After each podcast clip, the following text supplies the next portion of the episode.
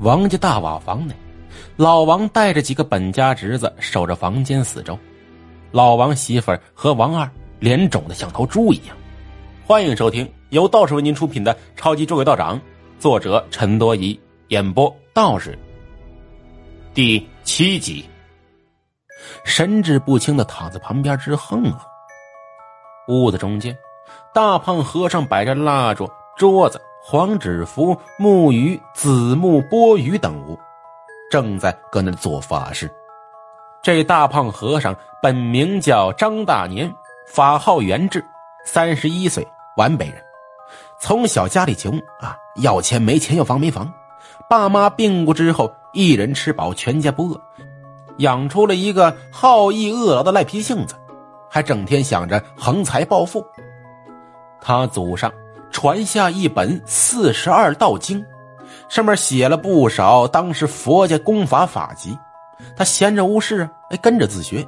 没想到学了挺多法子，挺有用。当时就脑门子一热，变卖全部家当，整了套和尚袈裟。从此以后居无定所，大江南北闯荡。闲时找个寺庙挂单，平日里专门替人驱鬼降妖、渡亡灵。这遇到的怪事儿多了啊，有失败的，也有成功的。这么多年下来，摸了不少门道，可谓是经验丰富，是阅历深厚。这一次的事情听起来很玄乎，像是真的。他没有十足的把握，打不过就跑是他一贯的作风。反正定金都拿了。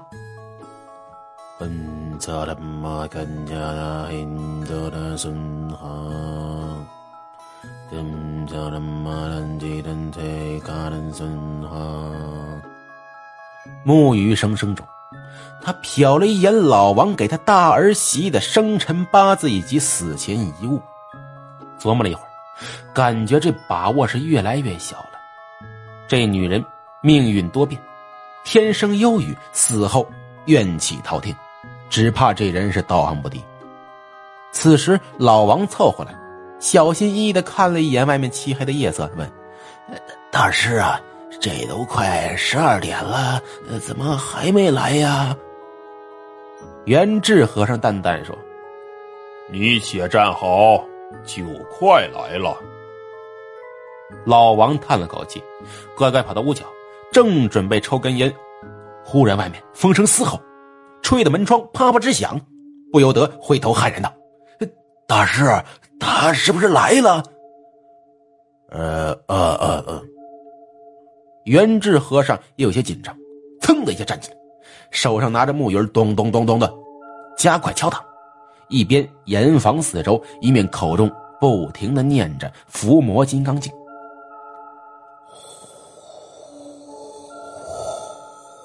咚，风声不断，这门窗不断的摇晃。灯泡忽然闪烁了两下，然后灭了，全屋子陷入一片漆黑。老王和他几个侄子全部吓得大声嚎叫。元智和尚立刻从怀中掏出一根五色蜡烛，放在地上，口中急喝：“众生之名，弥勒檀香，不灭灯起！”呼，那五根蜡烛忽然自动燃起，然后屋内恢复明亮。老王几人惊魂未定，大口喘息着。耽误的这会儿功夫，外面风声停了，屋内竹影晃动的静谧吓人，可是没有任何异常。时间一分一秒的过去，元智和尚额头上的汗珠滴答滴答落了下来。以他的经验看呢，这东西已经来了。越是这种安静的场面，就说明对方越是厉害。他拿起地上一张黄纸，搓成一个纸筒，然后拧弯。喷了口水，单手一指，行。那黄纸卷轻轻晃动一下，先是指向门外，然后又指向老王的一个侄子。那小伙鬼笑了笑，到了元智和尚面前。老王不明所以，呵斥道：“蛋娃，你干什么？站站好，站好！”那蛋娃置若罔闻，到了元智和尚面前，说道。你是王家派来想我的呀？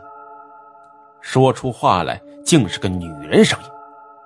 老王竟然脸色唰一下子变得苍白，浑身跟着颤抖起来。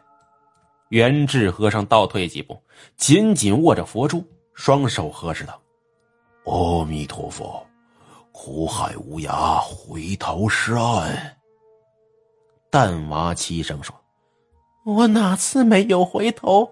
是他们不容我。苦海，我还能脱离苦海吗？”元智和尚被问的无言以对，紧张捏着佛珠。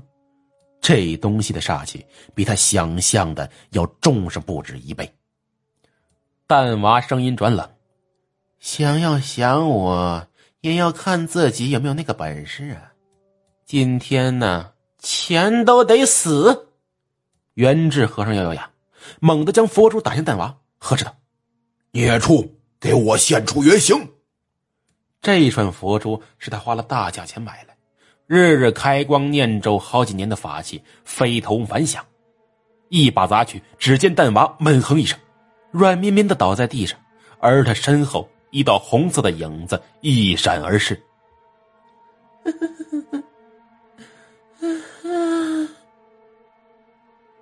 空灵阴森的女鬼嚎叫充斥着整个房间。老王几人被吓得魂不附体，大小便同时失禁。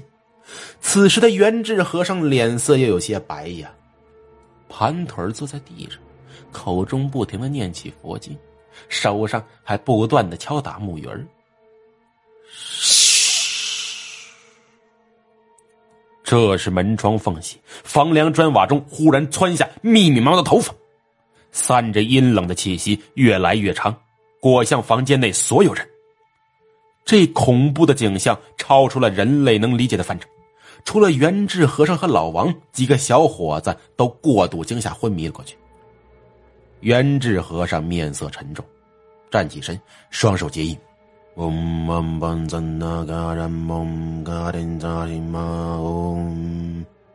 那些个头发微微一缩，然后又以更快的速度缠来。此咒三世佛身语一欢喜，翁子佛身生。我子佛道语，元智和尚大急，咒语念个不停。我一心只为复仇，佛法对我无用。密集的发丝中，传来那女人阴森的奸笑。咻！数不清的黑色头发裹着阴冷的煞气，瞬间充满了房间之中，紧紧的勒住所有人。半醉半醒的老王媳妇儿和王二是首当其冲。眼看就活不成了，元智和尚也被头发缠住，甩着佛珠打来打去不管用，他不禁惊骇欲绝，心说完蛋，老子没想到走南闯北这么多年，却死在这个破地方。就在这时，门外传来“咔”一声，头发丝竟然全部消散了。